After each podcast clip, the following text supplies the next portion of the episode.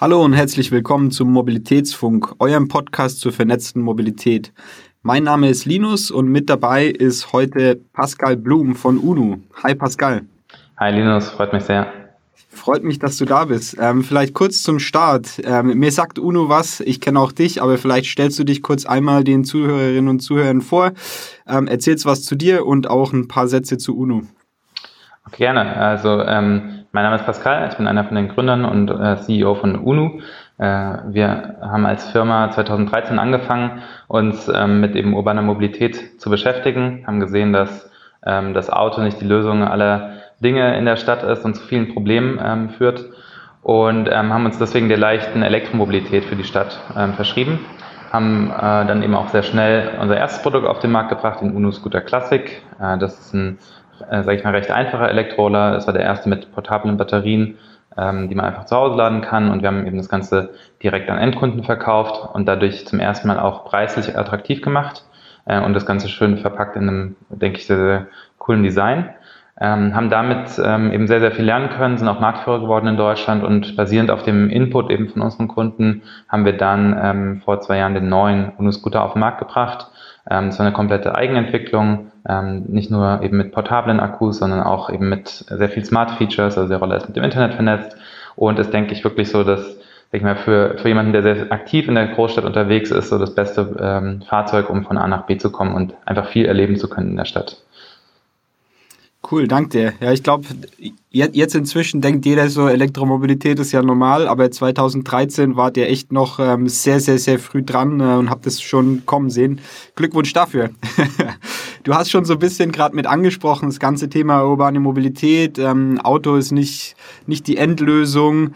Ähm, vielleicht können wir zum Start auch nochmal kurz einfach das Thema ähm, urbane Mobilität abreißen und auch smarte urbane Mobilität. Was bedeutet das für dich? Ja, ähm, also ne, ich meine, urbane Mobilität ist, glaube ich, äh, relativ einfach zu definieren, eben als eigentlich die Mobilität von, von Menschen und von Gütern in eben im Stadt, äh, sag ich mal, im Stadtumgebung. Äh, und ähm, smarte urbane Mobilität ist, denke ich, ähm, die, sag ich mal, nächste Generation davon, wo nicht nur ähm, äh, sozusagen äh, man von A nach B denkt, sondern ähm, wirklich die Fahrzeuge auch vernetzt sind, ähm, die Fahrzeuge ähm, auch an die Herausforderungen, die wir als Gesellschaft haben, angepasst sind. Das heißt, keine Emissionen mehr haben ähm, und eben möglichst effizient äh, unterwegs sind und platzsparend. Und äh, dementsprechend glaube ich einfach, dass, dass sag ich mal, ähm, de, das ideale Szenario von einer smarten urbanen Mobilität ähm, eine Kombination ist von vielen leichten Fahrzeugen, äh, die Menschen individuell ähm, eben von, von ähm, A nach B bringen äh, und das kombiniert aber mit einem eben starken ähm, öffentlichen Verkehr, der halt so die, die, sag ich mal, meist frequentierten Strecken ähm, einfach und günstig abbildet.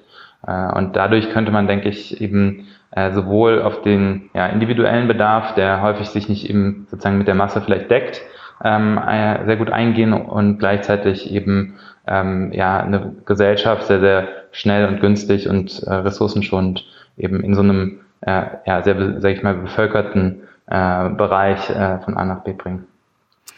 Du, du hattest gerade auch schon bei der Intro mit genannt, ähm, dass ihr jetzt in eurer Neuentwicklung ähm, bei UNU auch ähm, smarte Features mit dabei habt. Was sind da so die, die, die, die, zwei Top-Features, die du nennen würde, würdest, die euer Fahrzeug dann auch jetzt schon ähm, smart machen?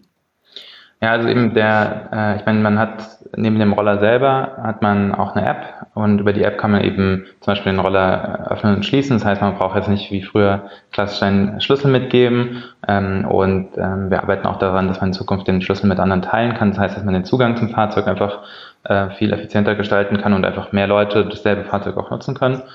Ähm, und andere Themen sind natürlich so die ganzen Daten, die ähm, die so ein Fahrzeug dann auch ähm, eben produzieren kann. Also sei es jetzt eben die, die Nutzung von, von den Batterien, ähm, wie viel Energie in welchem Zustand sozusagen verbraucht werden, ähm, was für Strecken gefahren werden und so weiter.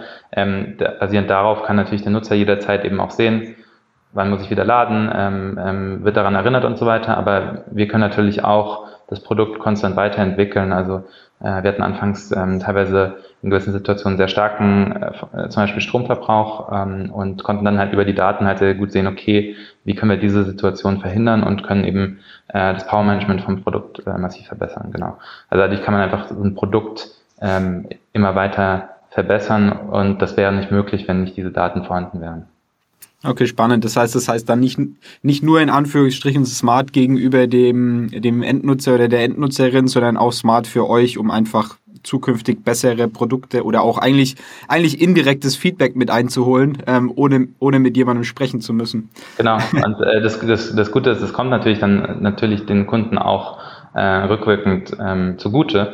Also das Schöne durch, durch ähm, Software und um Vernetzung ist ja, dass wir solche Verbesserungen dann eben über das Internet an alle Roller wieder sozusagen schicken können.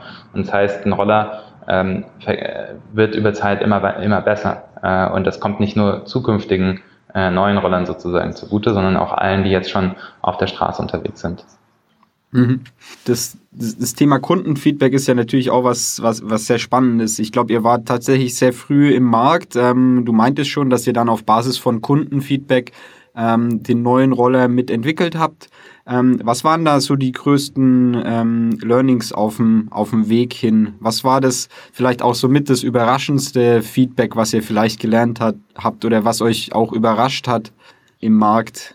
Also wir waren, also ich meine, wir haben das, also wir haben das Fahrzeug ja oder die Firma, besser gesagt, gegründet aus der Universität heraus, waren damals äh, in den frühen 20ern äh, recht wild unterwegs und haben einfach irgendwie ein Fahrzeug äh, versucht zu bauen, was für uns irgendwie äh, Sinn macht und, und Spaß macht. Ähm, und hatten deswegen eben auch eine, sag ich mal, ähnliche Zielgruppe, eher Studenten im Sinn. Ähm, jetzt gar nicht unbedingt Leute, die irgendwie schon im Berufsalltag sind oder ähm, irgendwie Familien und so weiter haben. Und ähm, was wir dann gemerkt haben, aber ist, dass es tatsächlich nicht nur, nicht nur eben so junge Leute wie uns anspricht, sondern eben wirklich auch viele Berufstätige, äh, die einfach merken, dass auf dem Weg zur Arbeit äh, das Auto in der Stadt einfach keinen Sinn für sie macht. Äh, sie stehen den ganzen Tag äh, oder die halbe Strecke im Stau, äh, müssen dann ewig lange nach einem Parkplatz suchen und ähm, finden dann auch häufig zu Hause eben keinen. Also es ist so, dass du einfach extrem viel Zeit verschwendest, wenn du mit so einem Auto in der Stadt unterwegs bist, gerade auf dem Weg zur Arbeit, wenn eben alle wirklich auf der Straße sind. Und das hat uns überrascht, wie, wie stark sozusagen dieser Berufsverkehr oder die Nutzung im Berufsverkehr bei uns ist.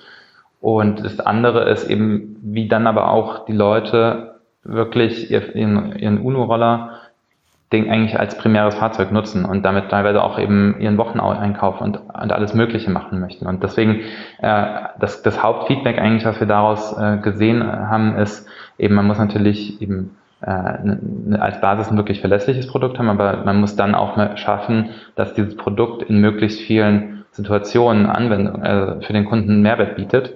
Und das äh, ist zum Beispiel bei dem neuen Roller zu sehen am großen Stauraum. Also der größte Stauraum von allen Rollern äh, oder Elektrorollern äh, aktuell auf dem Markt. Da passt wirklich ein Großeinkauf äh, von einer kleinen Familie äh, rein. Äh, also manche Kunden meinten, dass da ist mehr Platz als in ihrem Smart. Und ähm, das ist schon, das war, das war sozusagen ein großes Thema, auf das wir optimiert haben, weil wir halt viel Feedback von Kunden bekommen haben, hey, eben ich nutze das für solche Situationen, aber bei unserem ersten Produkt war eigentlich, wenn man zwei Batterien dabei hatte, kein Platz. Äh, also konnte man was zwischen die Beine stellen äh, und an den Haken hängen. Aber das war es. Und äh, jetzt kann man wirklich ähm, den, den Roller eigentlich in jeder Situation nutzen und eben auch nochmal optimiert für zwei Leute, was auch von vielen natürlich ähm, angefragt war, dass er einfach sehr, sehr viel Platz und Komfort bietet, auch wenn man zu zweit unterwegs ist, jeglicher Größe, ja.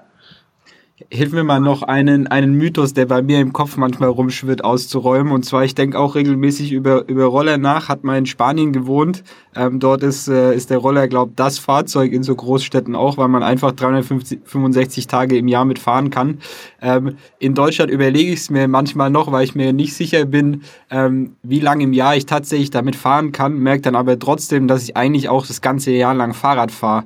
Ähm, seht ihr da in euren Daten irgendwie dass es tatsächlich signifikant über mehrere Monate abnimmt oder ist es auch nur so ein, so ein Hirngespenst, ähm, das man da eventuell hat?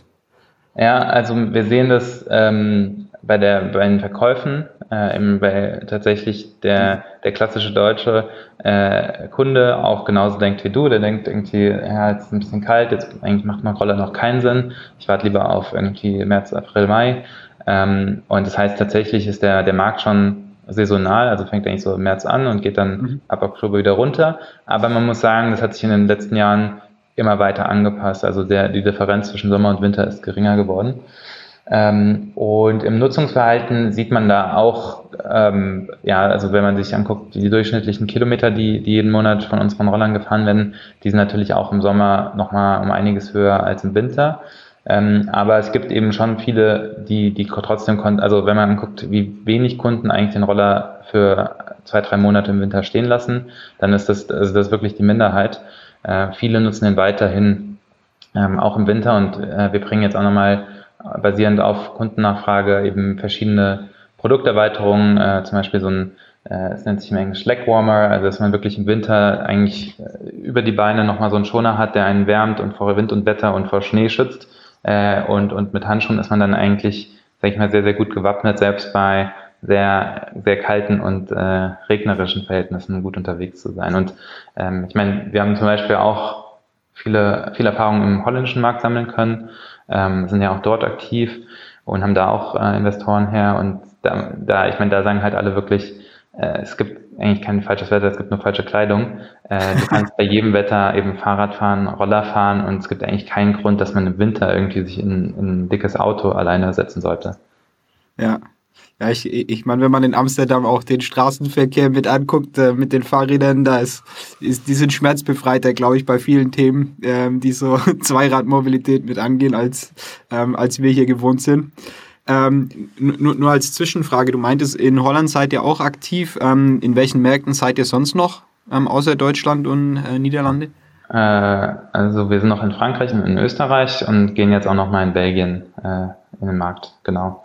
Und langfristig wollen wir jetzt auch in den kommenden Jahren noch weiter südlich gehen. Also Spanien, Italien sind ja so die klassischen Rollermärkte. Mhm. Äh, genau, und dann, äh, also unser Ziel ist wirklich so in Europa eigentlich eine der führenden Marken in unserem Bereich zu sein, ähm, weil wir glauben, dass Europa wirklich Vorreiter sein kann, was eben nachhaltige Mobilität angeht ähm, und hier ein Riesenpotenzial besteht äh, wir auch tolle Städte haben, die es einfach lohnt, äh, mit besserer Mobilität äh, noch weiter zu verbessern.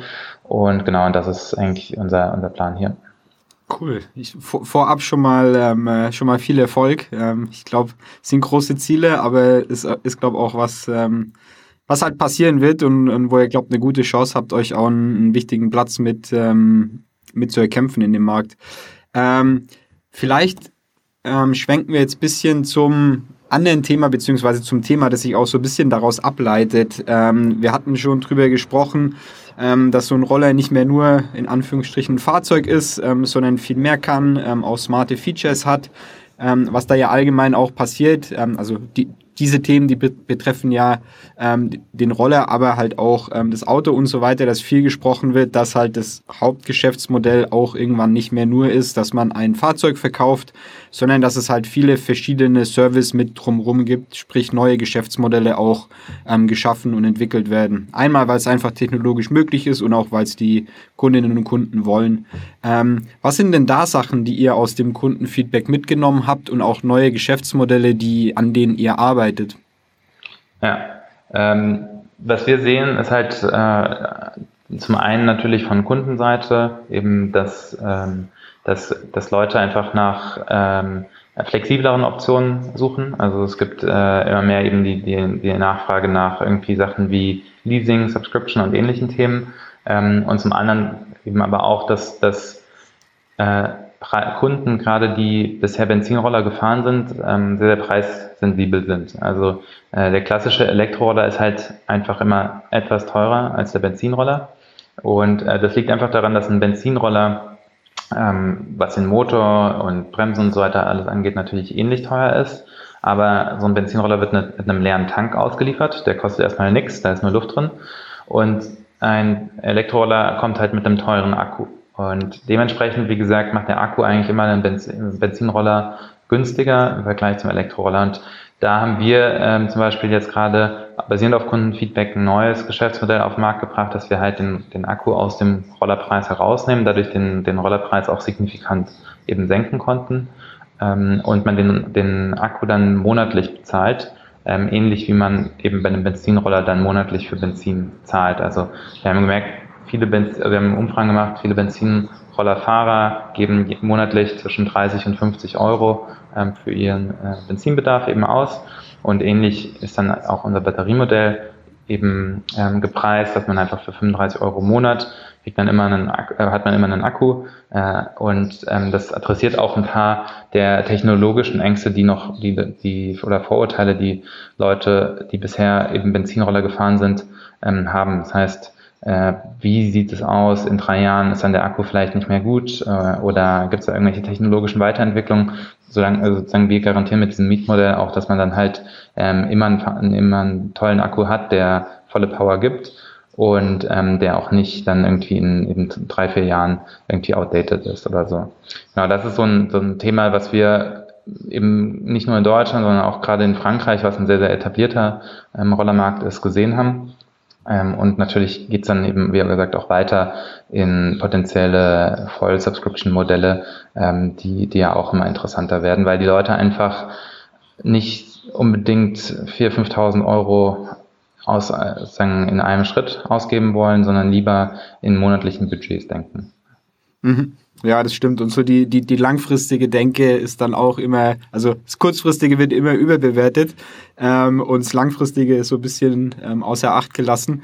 Da vielleicht auch die Frage beim, ich meine, gerade bei Tesla war ja auch viel in Diskussion so, dass da Autos gibt, die irgendwie ähm, 400.000 Kilometer gefahren sind und noch kein einziges Mal bei der Wartung waren. Ist es beim, beim Roller dann auch so, dass es extrem wartungsarm ist oder ist da irgendwas anderes?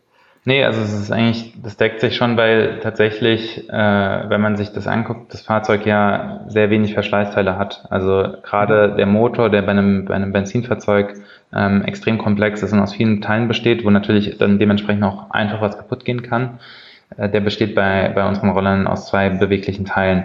Also es gibt, also wir sind eigentlich keine wirklichen Fälle bekannt, wo der Motor äh, zu Schaden gekommen ist, selbst bei fünf Jahre äh, Benutzung. Ähm, das ist wirklich ein ganz, ganz anderer Schadensrate als jetzt zum Beispiel ein Benzinfahrzeug. Ähm, und ebenso ist es zum Beispiel bei den Bremsen, dadurch, dass wir ähm, eben Bremsrückgewinnung äh, in unseren Modellen haben, ist es so, dass der Motor auch immer automatisch mitbremst. Ähm, und dadurch ist der Verschleiß zum Beispiel, was die Bremsen angeht, viel, viel geringer.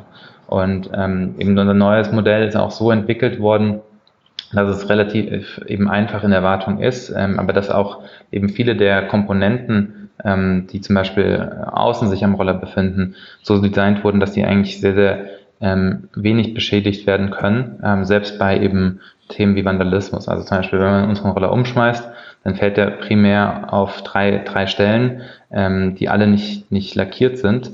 Und dadurch ist sozusagen sind auch so Alltagsschäden wie zum Beispiel Verkratzen und so weiter einfach viel geringer ähm, durch ein besseres Produktdesign. Okay.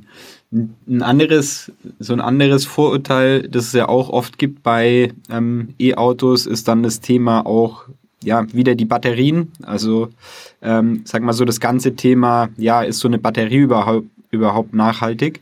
Ähm, da stelle ich mir dann auch ein bisschen die Frage, so, wenn ihr ähm, klar, Subscription ist cool, kann ich den Akku zurückgeben. Was passiert dann mit dem Akku? Habt ihr da irgendeine Möglichkeit gefunden, dass man den, keine Ahnung, recycelt oder ähm, wieder, wieder auffrischen kann? Was passiert damit? Genau, also das ist eigentlich, muss ich sagen, unsere Hauptmotivation auch zu dem Thema. Also es gibt zum einen natürlich eben die Kunden, die sagen, okay, ich will weniger für den Roller zahlen und dann bin ich aber bereit, dafür monatlich mehr zu zahlen. Ähm, aber was wir da eben als großes Potenzial sehen, ist, dass wenn wir die Roller, äh, wenn wir die, sorry, die Batterien dann eben nach drei Jahren ähm, im Durchschnitt eben zurückbekommen, ähm, die bei uns einen gewissen Prozess durchgehen, um zu gucken, wie können wir die, die äh, Lebenszeit und dadurch auch den, ähm, ja, im Endeffekt die Emissionen, die durch die Produktion dieser Batterien entstanden sind, auf eine möglichst lange Lebenszeit ähm, verbessern. Und ähm, dementsprechend werden alle Akkus dann von uns untersucht und, und geschaut, kann man durch zum Beispiel einen einfachen Zelltausch die Batterien wieder auf volle Leistung bringen, ähm, dann machen wir das. Und dann nutzen wir aber die Zellen, die wir rausnehmen und ähm, nutzen die in, in weiteren Anwendungsfeldern. Also was gerade eben extrem am Wachsen ist, ist ein äh, Second-Hand-Market eigentlich für eben benutzte Auto- oder, oder Roller, äh, Batteriezellen im Solarbereich. Äh, also da gibt es natürlich ähm, mittlerweile immer mehr Bedarf von, von Akkuleistung. Äh, aber dort, sage ich mal, sind die, An äh, sind die Anforderungen relativ gering, denn es ist zum Beispiel egal, wie schwer jetzt so ein Akku ist. Und das heißt, einen, eine Zelle, die jetzt vielleicht bei einem Roller noch 70 Prozent Kapazität hat und dementsprechend statt 50 Kilometer einen 10 Kilogramm Akku nur noch irgendwie 32 ähm, Kilometer Reichweite gibt, das ist für einen Privatkunden natürlich ähm, nicht mehr so gut aber in dem Solarfarm-Bereich ist das komplett egal, weil denen das Gewicht egal ist. Das heißt, sie kaufen sehr gerne zu günstigeren Preisen dann eben ähm, Secondhand-Zellen und können dann diese wiederum für 10, 15 Jahre noch weiter nutzen. Das heißt, dadurch wird die Lebenszeit ähm, oder der Zyklus von so einem Akku extrem verlängert. Und das geht halt nur, wenn wir dann ein zentrales System haben, wie wir diese Akkus zurückbekommen und dann dementsprechend aufbereiten können. Und das macht das Ganze für uns eben so spannend, dass man halt hier wirklich ein geschlossenes System hat. Also wir bringen Akkus in, in den Markt. Wir sorgen aber auch dafür, dass die möglichst lange dann hinten raus ähm, sinnvoll genutzt werden und dann in 15 Jahren plus, ähm, wenn, wenn wirklich das selbst für eine Solarfarm vielleicht von der Leistung nicht mehr ausreicht, dann können die halt recycelt werden. Und da sieht man aber auch schon heute, dass in, in Europa hier Recycling-Prozesse ähm, bereits bestehen und bis zu eben über 95 Prozent der Materialien oder der, der, ja, der Inhaltsstoffe recyceln kann und dann wieder für den neuen Bau von, von äh, Akkus benutzen kann. Das heißt, da gibt es auch wirklich das Ziel, dass eigentlich im Endeffekt ähm, Sachen wie Lithium, die jetzt einmal geschürft wurden, selbst dann, wenn ein Akku eben am Schluss äh, nach einer sehr langen Laufzeit wieder recycelt wird, ähm, dass man diese Materialien dann wiederverwenden kann für neue Akkus. Okay, spannend. Da vielleicht noch die, die, die, die Zusatzfrage auch auf den Akku bezogen. Was ich mir manchmal denke beim E-Auto ist, dass ich dann ja auch irgendwie ähm, die Ladeinfrastruktur und so weiter brauche. Wenn ich die, wenn ich eure Homepage richtig interpretiert habe, dann kann ich den Akku ja einfach rausnehmen. Heißt es, dass ich den auch ähm, dann mit in die Wohnung schleppen kann und dort lade oder brauche ich auch eine, eine Ladeinfrastruktur am Haus oder, oder, oder auf der Straße? Nee, genau. Also das ist bei uns tatsächlich so, dass wir ähm, die Akkus ganz normal an jeder Steckdose aufladen können. Das heißt, ähm, eben muss man sich eigentlich vorstellen wie bei seinem Handy oder wie bei seinem Laptop. Äh, wir haben so eine kleine Docking Station, da stellt man den Akku einfach rein. Äh, und das Schöne ist, die ist sogar lautlos. Also die meisten äh, Ladesäulen sind ja immer, äh, also gerade für, für Roller, ähm, sind ähm, sehr, sehr laut. Ähm, unsere sind komplett lautlos und das heißt, man kann wirklich sogar, ich mal, neben seinem Bett theoretisch den Akku ähm, laden und hat, da wird er nicht gestört. Ähm, und das macht halt für, also für unseren Markt, glaube ich, den, den großen Unterschied. Bei, bei Autos, wie du sagst, muss man halt noch teilweise warten, dass wirklich die Infrastruktur ausgebaut wird. Bei, bei Elektrorollern ist es so, dass man eigentlich heute schon die Infrastruktur hat, nämlich ganz normale Steckdosen. Und äh, da muss man auf nichts mehr warten. Also das kann man sofort umsetzen und kann dann eben auch selbst bei seinem Arbeitgeber im Büro äh, zum Beispiel laden äh, oder theoretisch mal in einem Café. Ähm, also das ist wirklich extrem flexibel. Okay, verstehe. Cool, danke dir. Also erstmal glaube ich, dass die, dass die Subscription sehr spannend ist. Ähm, vor allem, wenn man dann den Roller zum, zum ähnlichen Preis kriegt, das ist wahrscheinlich auch so eine Hürde, die viele Leute sehen, wenn sie dann die Entscheidung treffen. Ähm, was kommt als nächstes? Ähm, was habt ihr geplant? Ähm, auf was können wir uns freuen? Was du ja, teilen darfst. Äh, genau, ich glaube, ähm, ein, äh, ein, ein, ein Learning auch aus der Vergangenheit, äh, wir haben, glaube ich, ähm, teilweise zu früh zu viel ähm, schon nach außen preisgegeben und haben dann äh, verspätet ähm, eben erst geliefert. Äh, das das äh, wollen wir natürlich vermeiden. Ähm, aber ich kann auf jeden Fall versprechen, äh, wir haben spannende äh, ähm, Produkte, die, äh, die in der Produktentwicklung sind. Äh, eben, wie gesagt, wir expandieren gerade ähm, wieder weiter in Europa.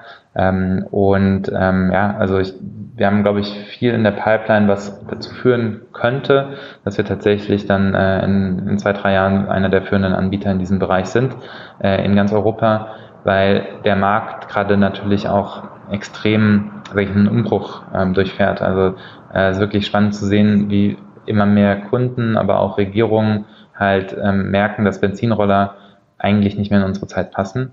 Äh, die sind teilweise bis zu zehnmal ähm, ja, haben zehnmal mehr Emissionen als sogar ein Benzinauto, dadurch, dass sie einfach viel schlechter, äh, schlechtere Filter haben.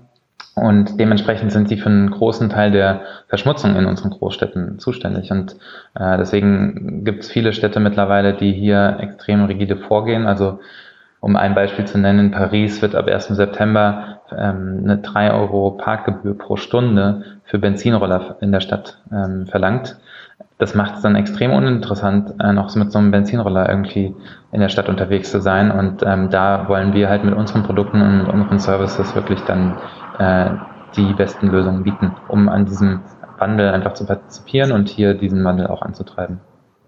Spannend, das kann natürlich nochmal einen richtig, einen richtig guten Schub ähm, für, für euch mitbringen. Ähm, vielleicht noch zum Abschluss eine Frage, was, was ich noch spannend finde, weil es auch ein Thema ist, an dem wir arbeiten, also das ganze Thema ähm, auch Vernetzung mit anderen Angeboten. Ähm, ich meine, ist klar, wie beim Auto macht es ähm, auch beim Roller nur bei bestimmten Themen ähm, Sinn. Ähm, wo siehst du denn Anwendungsfälle, wo es vielleicht auch für UNO irgendwann spannend wäre, ähm, sag mal, andere Mobilitätsdienste zum Beispiel auf dem, auf dem Display mit anzuzeigen ähm, oder mit anderen Angeboten ähm, eure Produkte zu vernetzen? Ja, genau. Also ich glaube, dass tatsächlich durch diese Digitalisierung ähm, natürlich diese Vision von einer vernetzten Mobilität äh, wo man nicht mehr von einem äh, von einer Mobilitätsform abhängig ist, sondern immer die passende für sich nutzt, dass das halt dadurch ermöglicht werden kann. Und ähm, eben wir haben eine sehr, sag ich mal, aktive Nutzergruppe, die sehr, sehr innerstädtisch viel unterwegs ist, äh, aber die eben natürlich trotzdem für den einen oder anderen Fall ähm, besser beraten ist, wenn sie irgendwie mit dem öffentlichen Verkehr unterwegs sind zum Beispiel. Und ähm, wir arbeiten im Hintergrund daran, auch eben Sachen wie eine spezifische Navigation für unsere Roller ähm, zu entwickeln. Und zum Beispiel in dem Prozess könnte es sein, dass man halt in der App dann sieht, hey, dem Roller bist du da vielleicht in 30 Minuten, ähm, aber es gibt irgendwie die und die Verbindung. Ähm, das könnte dir so, äh, könnte sozusagen schneller sein, ähm, eventuell äh, wenn es für den, für den Einzelfall sinnvoll ist. Oder wenn man zum Beispiel am Wochenende mal irgendwie rausfährt aus der Stadt, kann es natürlich auch sinnvoll sein, eher mit den Öffentlichen unterwegs zu sein. Und dass das halt, glaube ich, in derselben, am selben ähm, Startpunkt sozusagen realisiert wird und dann miteinander verglichen wird, das ist, glaube ich, das, ähm, wo, wo alle hinarbeiten sollten. Ja, spannend ist dann, ist dann praktisch so ein bisschen auch ein umgekehrtes Park and Ride. Äh, mit dem Auto, da fahre ich an die Stadt ran und dann mit dem ÖPNV in die Stadt rein. Äh, mit dem UNO-Scooter fahre ich dann halt zum Bahnhof und dann mit dem ICE ähm, aus der Stadt raus. Ähm, Definitiv. Genau, also gibt gibt äh, genug äh, Leute, die ich kenne, die tatsächlich UNOs mit ÖPNV auch eben verbinden. Und mhm. ähm, das ist, denke ich, eine, eine sehr sinnvolle Sache. Spannend. Ähm, ich bin, ich, ich freue mich auf jeden Fall weiter zu beobachten, äh, was in der nächsten Zeit so passiert. Hört sich an, als würdet ihr auf jeden Fall wachsen, als würde sich viel in eurem Umfeld tun, das euch auch zugute kommt und als hättet ihr spannende, ähm, spannende Updates oder Neuentwicklungen auch in der Pipeline. Ähm, danke für die Einblicke und ähm, damit kommen wir dann jetzt auch schon zum Ende der Sendung. Dank dir, Pascal. Äh, hat mich sehr gefreut. Ähm, und auch danke an alle Zuhörerinnen und Zuhörer ähm, fürs Reinhören. Ja, danke Linus und äh, danke an alle Zuhörer. genau, zum Schluss noch kurz, den Podcast findet ihr auf mobilitätsfunk.de oder auch in der Podcast-App eurer Wahl. Ähm, meldet euch gerne, wenn ihr Ideen, Fragen habt auch natürlich gerne bei Feedback. Immer eine Mail an mail.vesputi.com schreiben. Und zum Schluss noch die Empfehlung, auf vesputi.com gibt es einen spannenden monatlichen Newsletter, ähm, wo ihr über die neuesten Sachen in der Mobilitätswelt auf dem Laufenden gehalten werdet. In dem Sinne, tschüss, danke und bis zum nächsten Mal. Bis dann.